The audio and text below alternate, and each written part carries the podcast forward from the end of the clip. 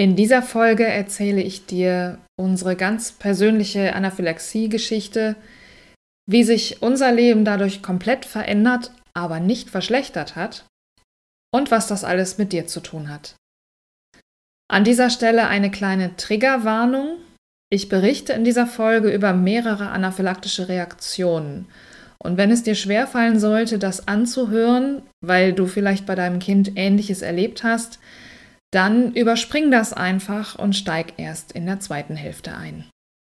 Hier ist der Nussknacker, dein Podcast rund um den Alltag mit Nahrungsmittelallergien und Anaphylaxie-Risiko. Von und mit Christina Schmidt. Und das bin ich und ich bringe mit meiner allergologisch-Anaphylaxie-Beratung mehr Sicherheit und Gelassenheit in den Allergiealltag von Familien, Kitas und Schulen. Und bevor wir mit dem Nüsse knacken, also dem Probleme lösen hier im Podcast beginnen, möchte ich dir in dieser Folge ein bisschen mehr über unsere Anaphylaxie-Geschichte erzählen, weil ich auch immer wieder danach gefragt werde und weil das am Ende ja auch mit dem zu tun hat, was ich heute so mache, also auch für dich wichtig ist. Ich könnte da ein ganzes Buch drüber schreiben, vielleicht tue ich das auch irgendwann mal, aber für heute fasse ich mich möglichst kurz. Wobei so kurz wird es vielleicht gar nicht, aber ich versuch's. Ich nehme dich jetzt mal mit zurück ins Jahr 2011. Mein Sohn war damals noch drei Jahre alt, knapp vier. Er hatte von Anfang an Atemwegsprobleme, immer wieder Bronchitis, Lungenentzündung, heftige Pseudokrupp-Anfälle. Atemnot war immer wieder ein Thema. Ähm, er war schon mehrmals im Krankenhaus. Er hatte die erste Reha mit zwei Jahren hinter sich. Ähm, ja, das war schon eine sehr, sehr aufreibende Zeit. Und rückblickend kann man auch sagen, ja, es gab auch erste allergische Reaktionen, die sich aber erst später rückblickend eben aufklären ließen. Er hatte mal eine dicke Lippe nach einem Stück Kuchen, dann hat er mal eine Urtik Urtikaria, also Ausschlag am ganzen Körper nach einem Lebkuchen. Es gab auch immer wieder mal Allergietestungen im Blut und ja, da war auch immer eine hohe Allergiebereitschaft, ein hohes Gesamt-IgE. Aber die Screenings waren alle negativ. Also es hieß immer, er hat keine Allergie. Ja, Essen allgemein war immer ein großes Problem. Er war immer ein Picky Eater, also jemand, der ähm, sehr wählerisch beim Essen war. Er hat alles Neue verweigert. Das war schwierig. Und umso größer war natürlich die Freude dann im Januar 2011. Das war ein ganz normaler Abend oder Spätnachmittag. Ich war gerade dabei, das Abendessen vorzubereiten. Und meine Tochter, die ist drei Jahre älter, wollte dann gerne mit ein paar Cashewkernen überbrücken. Hatte ich nichts gegen, ist ja gesund, also kriegte sie ein paar Cashewkerne. Und oh Wunder, mein Sohn wollte auch eine probieren. Fand ich super. Ja, also er wollte, wie gesagt, nie irgendwas probieren und jetzt natürlich noch sowas Gesundes wie eine Nuss. Das ist natürlich toll. Ja, und dann hat er die probiert und kam wenige Minuten drauf in die Küche und sagte, ihm tut, tut es weh im Mund. Ja, die Lippe wurde dick. Und dann hat er auf dem Schoß von der Oma gesessen, die auch da war, und ist eingeschlafen. Ja. Dann haben wir ihn ins Bett gebracht, es war ja auch schon Abend, ähm, und haben Abend gegessen ohne ihn und haben dann aus seinem Zimmer sehr, sehr verstörende Geräusche gehört und mussten also feststellen, dass er massivst sich erbrochen hat, er hatte ganz, ganz starke Atemnot und ja, wir wussten also, irgendwas stimmt hier nicht. Wir sind dann ins Krankenhaus gefahren. Das ist äh, zehn Minuten von uns entfernt. Und ja, woran merkst du, dass es im Krankenhaus ernst ist, wenn du direkt durchgewunken wirst? Nicht erst in den Wartebereich, in den vollen Wartebereich gesetzt wirst, sondern direkt durch in den Untersuchungsraum. Ähm, ja, lange Rede, kurzer Sinn. Er ist da behandelt worden, Intensivstation und so weiter. Später hat auch noch die Haut reagiert. Ähm, und es ging ihm dann aber nach Medikamenten wieder gut, Wir mussten über Nacht in der Klinik bleiben und bekamen dann am nächsten Tag die Information, er hat eine Allergie gegen Cashewkerne, er hat systemisch reagiert, anaphylaktisch reagiert mit allen Organsystemen und wir müssten ab jetzt immer ein Notfallset mit uns führen mit einer Adrenalinspritze und ja, er sollte halt keine Cashewkerne essen. Ja, und dann sind wir halt so weiter durchs Leben gegangen. Wir waren dann noch, wir waren zwar geschockt, aber relativ unbedarft, weil Cashewkerne meiden ist ja jetzt, ja, erschien uns jetzt nicht so schwer. Bis zum Sommer im selben Jahr. Im Juli sind wir dann in den Urlaub gefahren, Richtung Norden. Wir wollten nach Dänemark und haben eine Zwischenstation äh, in Schleswig gemacht.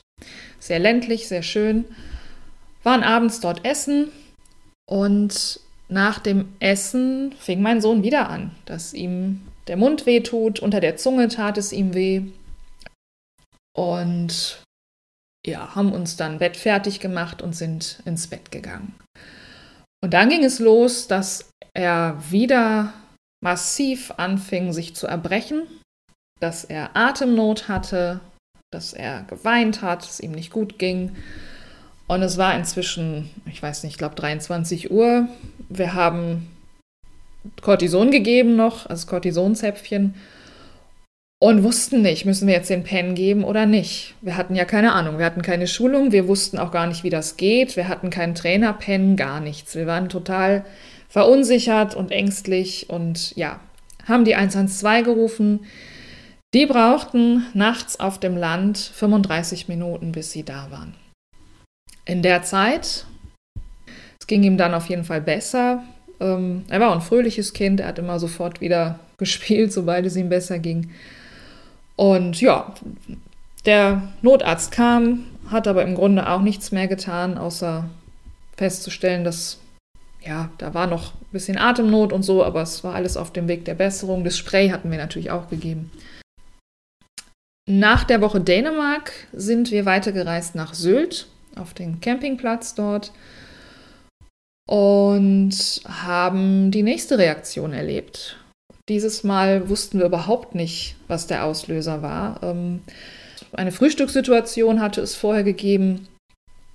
Da hatte ich eine Wurstscheibe aufs Brötchen meines Sohnes gepackt und in der Wurst war ein kleines Stück Pistazie in der Mitte. Das wollte er nicht, das war ja grün.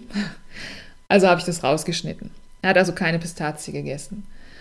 Dann waren wir am Strand und es ging los, dass er auf einmal, also man konnte dabei zugucken, wie seine Haut sich von Kopf bis Fuß komplett marmorierte. Ähm, sonst war nichts. Er hat auch nichts gegessen seit dem Frühstück. Das war inzwischen schon einige Stunden her. Ähm, ja, wir waren ziemlich irritiert. Und dann wieder am Campingplatz haben wir ihn abgeduscht, kalt abgeduscht, weil wir ja dachten, vielleicht Sonnencreme, Sonnenallergie. Ja, und dann war es wieder so, dass er plötzlich wegsackte, nicht mehr ansprechbar war. Diesmal keine Atemnot, kein Erbrechen, aber er war einfach weg. Und da haben wir wirklich richtig Panik gehabt, haben versucht, den Pen zu geben. Ich sehe noch meinen Mann vor mir, wie er da drauf rumdrückte auf dem damaligen Modell und es löste einfach nicht aus. Parallel haben wir die 112 angerufen, die waren auch ziemlich schnell da. Und ähm, ja, auch da war es dann so, dass mein Sohn aber wieder ansprechbar wurde. Wir sind dann in die Klinik gefahren zur Überwachung und dann einige Stunden später wieder nach Hause entlassen worden. Wir haben dann unseren Urlaub abgebrochen. Wir sind wieder nach Hause gefahren, weil wir einfach wirklich fertig mit der Welt waren. Ähm, und ja, total verunsichert, weil wir nicht wussten, was da jetzt passierte. Was waren die Auslöser? Er hat an keiner Stelle, weder in dem Restaurant in Schleswig noch ähm, auf dem Campingplatz auf Sylt, Cashews gegessen. Ja, es waren natürlich keine Cashews in der Nähe. Wir wussten damals aber auch nichts von Spuren oder von irgendwelchen anderen Nüssen. wir wussten einfach nichts. Sind nach Hause gefahren, dort von der Kinderärztin an den Allergologen in der hiesigen Kinderklinik überwiesen worden. Dort wurden nochmal umfangreiche ähm, Allergietests gemacht, Bluttestungen. Und da war nichts positiv außer Cashew und Pistazie. Die waren hochpositiv. Der Arzt glaubte allerdings nicht an die Pistazie. Also ich habe dann natürlich erzählt von der einen Pistazie, die ich rausgeschnitten habe. Das glaubte der Arzt nicht, weil erstens ähm, er ja gar keine Pistazie gegessen hat und zweitens, weil die Reaktion erst Stunden später war. Das hielt er für unmöglich. Wir haben dann eine Provokationstestung gemacht im September. Es war übrigens der 26. September, das werde ich nie vergessen. Daher erscheint diese Folge auch, wenn alles technisch klappt, am 26. September, denn wir feiern sozusagen den zweiten Geburtstag meines Sohnes zum zehnten Mal. Ja, das klingt relativ dramatisch, das war es allerdings auch. Ne? Also das zum Thema Provokationstestung ähm, mache ich sicherlich mal eine eigene Folge. Ich bin absolute Befürworterin von Provokationstestungen, ähm, da wo sie sinnvoll sind. Ja, das ist ja eine ärztliche Entscheidung, wo sie sinnvoll sind und wo nicht. Es ist und bleibt der Goldstandard in der Diagnostik. Allerdings war es in unserem Fall damals so, dass die Klinik wenig Erfahrung hatte damit. Und mein Sohn halt irgendwie doch ein bisschen krass war mit seiner Allergie und das passte nicht so gut zusammen. Also was ist passiert? Ähm, die Testung hat begonnen. Sie haben erstmal nur eine Pistazie über die Lippe gerieben, gerieben. Da wurde die Lippe etwas dick, aber mehr passierte nicht. Dann gab es die erste kleine Gabe, nichts kam. Im 30 Minuten Abstand gab es die nächsten Gaben, nichts passierte. Und alle dachten schon, hm, naja, dann ist es wohl nicht die Pistazie. Ja, dann haben wir aber diese, ich glaube, fünfte Gabe war es, haben wir noch in ihn reingekriegt, haben ihn überredet. Ja, und dann eskalierte das völlig. Ähm, also dann war es wirklich eine heftige Reaktion mit allen Organsystemen gleichzeitig. Und äh, es gab Medikamente. Die Reaktion wurde soweit eingedämmt. Und er schlief. Und ja, ungefähr nach einer halben, dreiviertel Stunde, ich saß da neben dem Bett, nach einer halben, dreiviertel Stunde ging es nochmal richtig los. Also das war dann so, dass ähm, innerhalb kürzester Zeit das Intensivteam im Zimmer stand er wurde auf die Intensivstation verlegt und es dauerte dann die ganze Nacht, bis klar war, dass er das gut überstehen wird.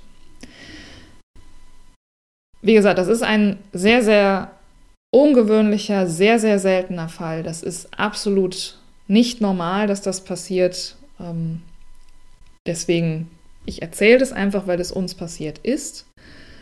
Aber ganz klar vor dem Hintergrund, dass ist eigentlich nicht, was eine Provokationstestung als Ergebnis hat. Wir wussten dann also, dass er nicht nur auf Cashew, sondern auch auf Pistazie offensichtlich anaphylaktisch reagiert. Und ähm, ja, aus heutiger Sicht ne, wissen wir auch, dass das gar nicht so selten ist, weil Cashew und Pistazie quasi aus der gleichen Familie kommen. Also wer auf das eine reagiert, hat auch eine relativ hohe Wahrscheinlichkeit, auch auf das andere zu reagieren.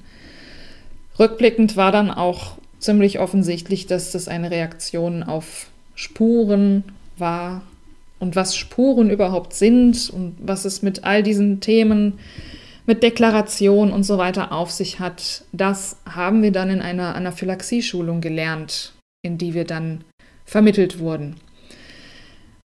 Wir waren ziemlich voller Angst, ja, trotz der Kenntnisse, die wir dann da gewinnen konnten. Aber wir durften dann da auch feststellen, es gibt auch andere Menschen, andere Familien, die das betrifft. Also wir haben dort zum ersten Mal andere getroffen.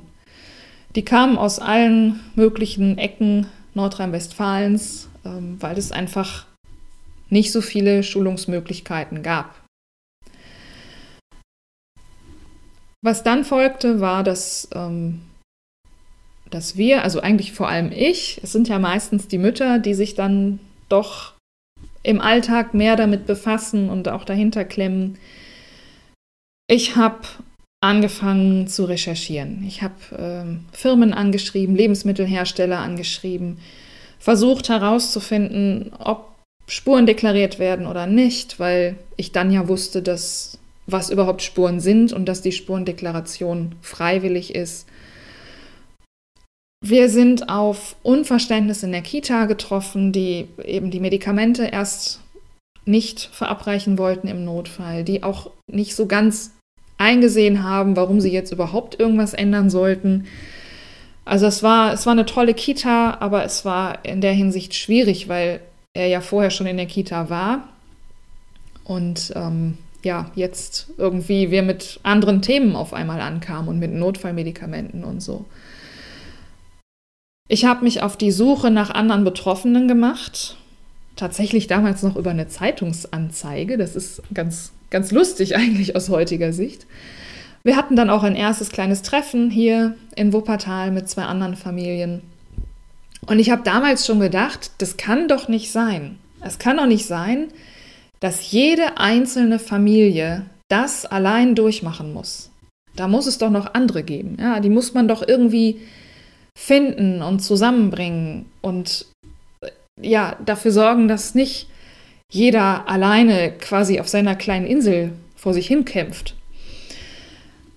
Ich habe damals angefangen, mich auf Facebook herumzutreiben. Das war mir, also ich hatte da zwar ein Profil, aber ich habe es gar nicht genutzt und habe dann damals festgestellt, es gibt englischsprachige Gruppen, britische und amerikanische Gruppen, ähm, weil die mit dem Thema einfach schon weiter waren.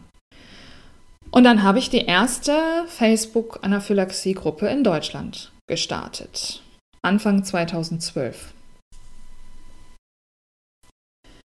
Parallel dazu habe ich angefangen, über die nächsten Jahre das Internet zu fressen. Also vor allem das englischsprachige Internet, weil da gab es einfach viel, viel mehr zu dem Thema. Ich habe Studien gelesen, ich habe Fachbücher gewälzt, ich wollte einfach alles wissen. Ich hatte das Gefühl, je mehr ich weiß, desto mehr Kontrolle bekomme ich über diese Allergie. Ja, desto besser kann ich verhindern, dass es nochmal zu solchen Reaktionen kommt, weil das wollten wir wirklich nie wieder erleben. Ich habe dann die Website nussallergie.org geschrieben ähm, und aus der Facebook-Gruppe heraus habe ich dann 2014 mit anderen zusammen, mit anderen Allergieeltern zusammen den NAN gegründet. Nussanaphylaxie-Netzwerk, NAN e.V. Wir haben die ersten Familientreffen organisiert, teilweise auch ne, richtig große Treffen, aber auch regelmäßige kleine Treffen. Ähm, wir haben eine Firmenliste aufgebaut, wo wir diese Rechercheanfragen gesammelt haben, damit sie für alle Mitglieder zugänglich sind und eben nicht jeder einzeln alles anfragen muss. All das ehrenamtlich. Ich habe dann mit dem Deutschen Allergie- und Asthma-Bund zusammen ein großes Projekt begleitet, wo wir alle Ministerien rund um Kita und Schule in Deutschland, in den einzelnen Bundesländern angefragt haben, wie es mit der Versorgung von Anaphylaxie gefährdeten Kindern in Kita und Schule aussieht. Ich habe die Weiterbildung dann zur Anaphylaxie-Trainerin gemacht. Ich hatte zunehmend Schulungs- und Beratungsanfragen, sodass aus dem reinen Ehrenamt irgendwann ein Nebenberuf wurde.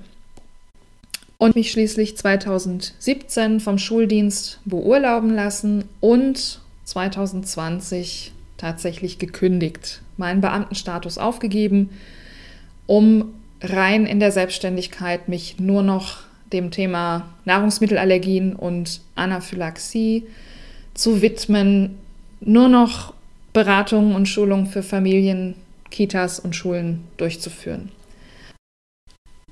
Und mein Sohn, dem geht's gut. Im Laufe der Jahre sind zwar noch weitere Anaphylaxie-Auslöser hinzugekommen, weitere Nüsse und zuletzt auch die Schalentiere. Es gab auch später noch weitere Provokationen, dann in einer spezialisierten Klinik. Es gab auch noch mal eine anaphylaktische Reaktion 2016 auf die Walnuss, die er in dem Fall aber bewusst gegessen hat, weil er sie vorher vertragen hatte. Dann wussten wir, er verträgt sie nicht mehr. Bei der habe ich, also bei dieser Reaktion habe ich ihm frühzeitig den Pen gesetzt. Ähm, ja, aber unterm Strich kann man sagen, es geht ihm gut. Er führt ein ganz normales Leben mit Schule, mit Freunden, mit Fußballverein. Alle wissen Bescheid. Das Notfallset ist sein ständiger Begleiter, das gehört halt dazu. Es ist alles etwas weniger spontan als bei anderen. Ja, also man muss immer so ein bisschen, ähm, ein bisschen im Voraus planen, weil halt einfach überall gegessen wird. Du kennst das. Aber es ist ein ganz normales Leben. Und insofern sage ich ja, die Allergie hat unser Leben komplett verändert, aber nicht verschlechtert. Sie gehört einfach dazu. Und in meinem Fall ist es so, aus diesem ursprünglichen Trauma, also es war ja wirklich, waren ja traumatische Ereignisse auch in dieser äh, kurzen Zeit, in dieser schnellen Folge, viermal in, innerhalb eines Jahres oder viermal innerhalb von neun Monaten. Ähm, aus diesem Trauma wurde eine Mission für mich. Niemand soll erleben, was wir erleben mussten. Man kann gut mit dem Anaphylaxie-Risiko leben, wenn man weiß, wie. Und es muss möglich sein, Familien, Kitas und Schulen so zu begleiten, so zu schulen, dass Kinder mit Nahrungsmittelallergien und mit Notfallmedikamenten dort gut aufgehoben sind. Ja, warum erzähle ich dir das? Was hat das alles mit dir zu tun? Ähm, ich möchte dir zeigen, dass ein gutes Leben trotz Anaphylaxie-Risiko möglich ist.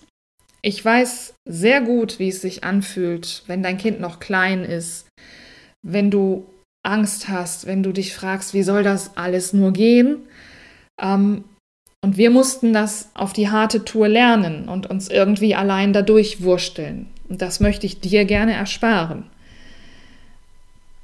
Dadurch, dass ich quasi durch drei Brillen schaue, also sowohl die private Sicht der Anaphylaxie-Mutter habe, als auch die berufliche Sicht der Pädagogin, also Lehrerin, Schrägstrich Erzieherin kenne und dazu die fachliche Sicht der Anaphylaxie-Trainerin habe, kann ich zu allen Seiten hin auf Augenhöhe kommunizieren und vermitteln. Das heißt, ich erkläre und ich strukturiere all diese komplexen Zusammenhänge so, dass sie klar, verständlich und logisch sind. So wie es im Familienalltag und im Kita- und Schulalltag nun mal gebraucht wird. Fazit. Man kann mit der Allergie und dem Anaphylaxie-Risiko gut leben, wenn man die Allergie ernst nimmt, Respekt davor hat, wie mein Sohn immer sagt, aber sich gleichzeitig nicht von der Allergie und von der Angst bestimmen lässt. Also ganz viel Aufklärung, eine positive Grundhaltung und klare Kommunikation mit dem Umfeld, neben ein paar einfachen Grundregeln, die man im Alltag konsequent befolgen sollte. Das sind aus meiner Sicht die wichtigsten Empfehlungen, die wichtigsten Zutaten sozusagen zu einem gelungenen Allergieleben. Und ja, es ist total sinnvoll und wichtig, sich dabei helfen zu lassen. Du kannst und du musst nicht alles allein stemmen. Also schreib mir gern. Die Kontaktmöglichkeiten sind wie immer in den Show Notes verlinkt und dann sehen wir, wie ich dir weiterhelfen kann. Abonniere auch diesen Podcast und den Newsletter, wenn du das nicht schon längst getan hast. Und denk dran, wenn du Themenwünsche oder eine Nuss zu knacken hast oder gern hier im Podcast eure Geschichte erzählen möchtest, immer her damit. In der nächsten Folge knacken wir die erste Nuss, nämlich welche Kinderbücher gibt es zum Thema Allergie? Diese Frage kommt immer wieder, ganz häufig auch in den Gruppen. Allzu viele Bücher sind ja leider nicht auf dem Markt, aber es werden langsam mehr und ich stelle dir meine Lieblingsallergie-Kinderbücher vor. Du weißt schon, kann Spuren von Wissen enthalten.